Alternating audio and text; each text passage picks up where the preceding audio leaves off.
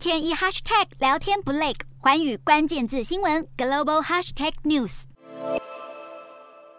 中国从四号到七号，在台湾东北、西北、东部、西南，还有东南等六处海空区域进行实弹军演。解放军警告，其他船只和飞行器在这段期间都不得进入这些区域。有媒体向中国外交部提问，这一系列针对性的军事行动危害了安全和航行自由，而中方回答十分强硬。自由时报引述政府高层说法，表示中国解放军会在台湾东部海空区域试射各型飞弹，西北以及海峡中线区则是进行长城火炮与火箭弹射击。区域的国际航线营运也因此被迫改道。交通部表示，台湾每天共三百个国际航班都受到影响。不过，政府已经协调好替代路线。观察邻国航班动向，南韩的航空公司也大多用绕飞或是提前起飞的方式来躲避中国这次军演。越南航空局则通知航空公司在四号和五号这两天视情况调整飞行路线，避开台湾周边空域。